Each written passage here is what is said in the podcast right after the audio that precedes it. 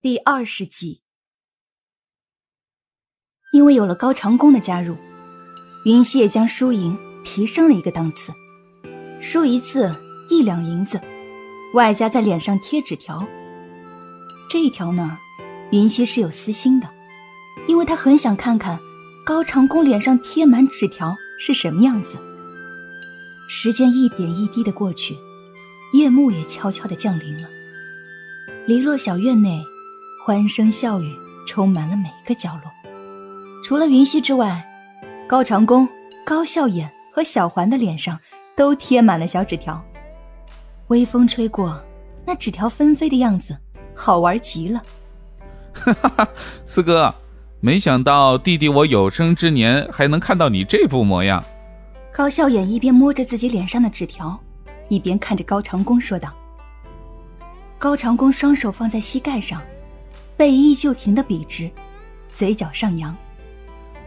难得本王心情好，被你看到就看到了，本王大度，不介意。云溪看向高长恭，这个大齐百姓心目中战无不胜的战神，虽然依旧正襟危坐的模样，但是他能感觉到，高长恭此时是卸下了身为兰陵王的身份，就这么简简单单的坐在这里玩着游戏。他突然感觉，自己的这个提议对于高长恭来说是个很不错的选择。云溪看着高长恭，嘴角也是露出了笑意。因为天色已晚，高笑颜就在高长恭的府中吃了晚饭。晚饭过后，高长恭送高笑颜出府。走在路上，高笑颜摸了摸自己瘪瘪的钱袋，感叹道：“一百五十两银子。”现在就只剩下几个铜板，唉。转头看向高长恭，却发现他的这个四哥居然还在笑。我说四哥，你也输了一百两，好不好？怎么还这么开心？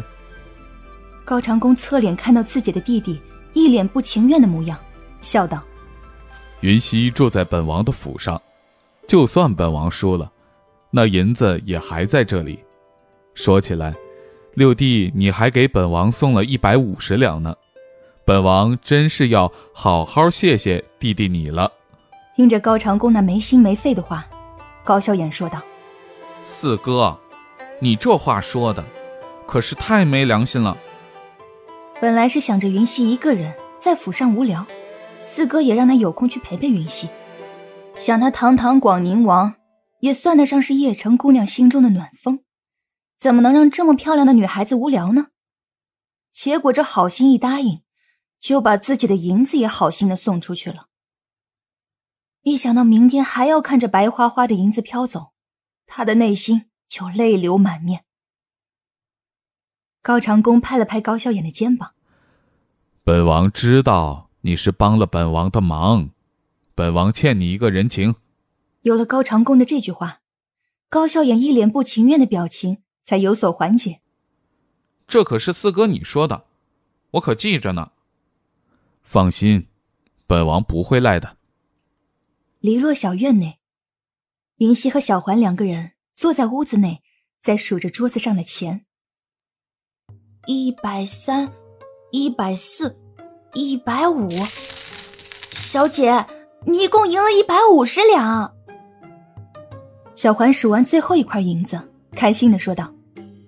对于这个数字，云溪先是吃惊了片刻，随后便喜上眉梢。没想到我居然赢了这么多，这次真的是大丰收啊！大丰收！在古代的第一桶金就这么到手了。在古代，十两银子能舒舒服服的过一年，那他有一百五十两，也算是个小富婆了。在现代，那万恶的房地产商。害得他连在郊区买套房的钱都没有，如今到了这里，才不过一个月，就能买大房子了，这瞬间就有钱的感觉，真好啊！见云溪如此高兴，小环也是替云溪开心。不仅如此，他还托了小姐的福，赢了五十两。他一个小丫鬟，可是从来没有过这么多钱。小姐，谢谢你。小环说道：“这是他发自内心的感谢。这么好的小姐让他碰到了，真的只能说是他运气太好。”云溪自然明白小环说的，他握着小环的手说道：“傻丫头，说什么谢呢？我把你当做我的妹妹，我能有的自然少不了你的一份。以后啊，咱们有福一起享，有难我替小姐挡。”小环听过这句话，便接着云溪的话说了下去。只是小姐对他这么好，他是万万不能让小姐受苦的。云溪笑了。笨蛋，跟着我只会享福，哪里会吃苦？自他被父母卖入大户人家做丫头，从来没有人对他这么好过。小环看着云溪，狠狠的点了点头，而眼泪也是忍不住的掉了下来。怎么还哭了？见到小环划过脸颊的泪珠，云溪问道。小环随意的抹了一下，没事儿。就是觉得小环命好，遇到了小姐，开心。这简简单单、朴实无华的几句话，确实让云溪的心中暖了一下。他笑了笑：“傻丫头。”云溪的脚伤，终于在她被禁足的第四日，在高笑眼这个骨伤大夫的诊断下，完全好了。在听到这个消息的时候，他几乎是高兴的快跳起来了。在篱落小院里足不出户的待了四天，可算是把他给憋坏了。对此，高笑颜也是分外的开心，因为他终于不用再陪着玩斗地主了。三个人是输，加上四哥，四个人输得更惨。这几天下来，他已经给云溪送去五百两雪花纹银了。倒不是他小气，而是云溪那得了便宜还卖乖的表情，让他很不爽。见云溪如此开心，高笑颜趁机将手伸在他的面前。云溪大小姐，枕巾十两，谢谢。我去，就来看个伤，还要枕巾？云溪一巴掌打在高笑颜的手上，拿，这就是我给你的枕巾。这毫不客气的一巴掌，还真是疼得很。高笑眼万万没想到云溪会来这么一招。他揉着自己的手，委屈的说道：“云溪，你怎么没有良心啊？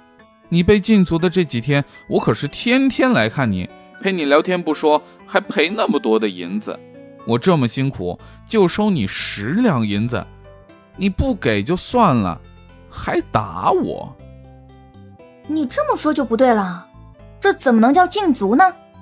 明明就是王爷看我脚伤未愈，特意嘱咐我在篱落小院休养嘛。”云溪笑嘻嘻的说道。高笑颜脸一撇，嘟哝着：“明明就是小气，抠门。”高笑颜这一副小娘子受气的模样，着实好笑。云溪走到他的跟前，俯下身看他：“小眼，生气啦？”高笑颜将脸再次瞥向另一边，不去看云溪。云溪抿嘴一笑：“这堂堂一个风流郡王。”怎么还会生这种小家子气？他拍拍高笑眼的肩膀，尽量用柔和的口吻说道：“这样吧，我明天中午请你去逸风阁吃顿饭，怎么样？”听到这话，高笑眼来了兴趣。你的意思是，我能见到如雪姑娘了？云溪一愣，他倒是把这茬给忘了。上次他许诺高笑眼要带他见一次如雪的。也不知道上次他自己是吃错了什么药，竟然跟高笑眼拍胸脯的保证，一定能见到那如雪。看来今天要先去一趟逸风阁，看那风老板能不能给他个面子，通融一下了。他双眸微转，那那是自然。为什么不是今天？高笑眼问道。喂，大少爷，今天可是我禁足期到期的第一天。不能让我出去开心开心，透透气啊！云溪坐下，翘着二郎腿，端了杯茶，边喝边说：“刚才还数落他的用词不对呢，这会儿自己说的意思也和他差不多，好话坏话都是让他说完了。再说那坐姿，一手搭着桌子，还翘着二郎腿，哪有半点大家闺秀的样子？我说：“云溪大小姐，您能稍微注意一下您的仪态吗？”高笑颜没忍住的说道。云溪看了看自己的坐姿，还可以呀。那高笑眼是什么表情？云溪故意说道：“仪态，那是什么东西？没听说过。”故意的，这绝对是故意的。高笑颜点了点头。乖乖的闭了嘴。随后，高笑颜也是离开了王府。看云溪那一脸兴奋的模样，估计也是用不着他陪了。待高笑颜离开后，云溪拉着小环就往外走。小姐，咱们这是去哪儿啊？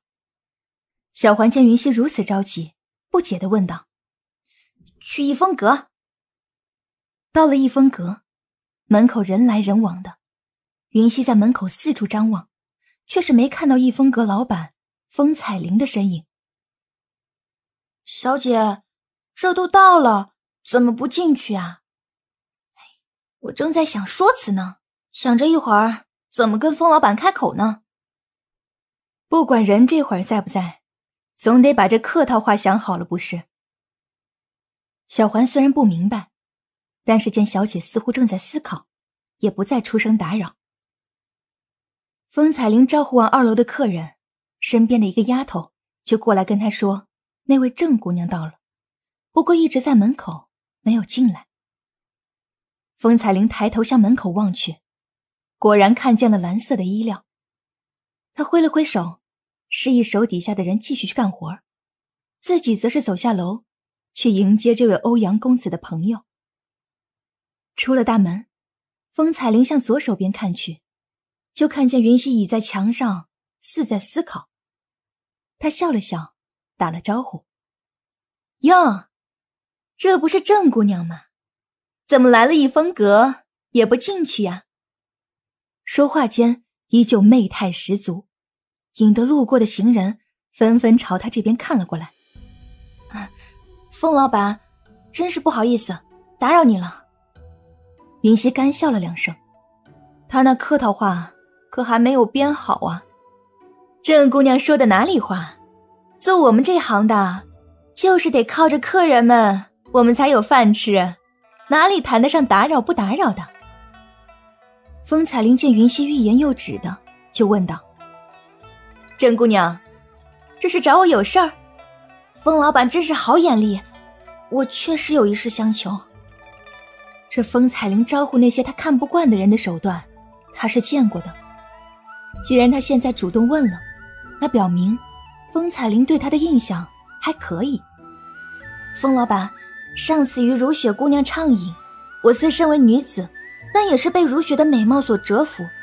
回去之后，我便将这事说给了我的一位朋友听，是他听了之后便缠着我，让我带他来见见这庐山真面目。我拗不过他，所以只好来向风老板讨个人情。云溪说完，就向风采玲行了一个礼。虽然有些得寸进尺的味道，但是也顾不得许多了。谁知，风采玲在听到之后，立刻说道：“就这事儿啊，见如雪一面而已，小事一桩罢了。”没想到风彩玲答应的如此爽快，云溪差点没反应过来。郑姑娘，你打算什么时候带你的朋友过来？风彩玲问道：“明天，明天的中午。”云溪结结巴巴的说着。如此，彩玲知道了。风彩玲见云溪一脸不可置信的模样，笑了。对于别人来说，见如雪需要天时地利人和，需要抽签上三楼雅间，还要如雪自己挑选。可是这些事情，说到底。还不是他们两个说了算。云溪没想到这件事情会这么顺利，他以为至少还要搬出欧阳靖宇，甚至都想好了，哪怕是多出点钱，那风老板才会卖给他这个面子。待得云溪兴高采烈的离开逸风阁之后，如雪站在窗台前问道：“郑姑娘怎么会来找你？风彩玲看着如雪说道：“还不是为了你，你这美名远播，郑姑娘的朋友非吵着要来见见你这本尊。”对此，如雪也是有些无奈。如今开了这仙河，也不知这日后，郑姑娘还会不会在。若不是少主离开前，吩咐他们二人要好生照顾着郑云溪姑娘，他们这后门岂是如此轻易就能开的？对于如雪的担忧，风彩玲则是摇了摇头。那郑姑娘一看就是聪明人，这次我如此爽快的卖她这次人情，她的心里啊，定是有数的。如雪也是点了点头，能让少主这般叮嘱的朋友，必定有他的过人之处。听众朋友，本集播讲完毕，感谢您的收听。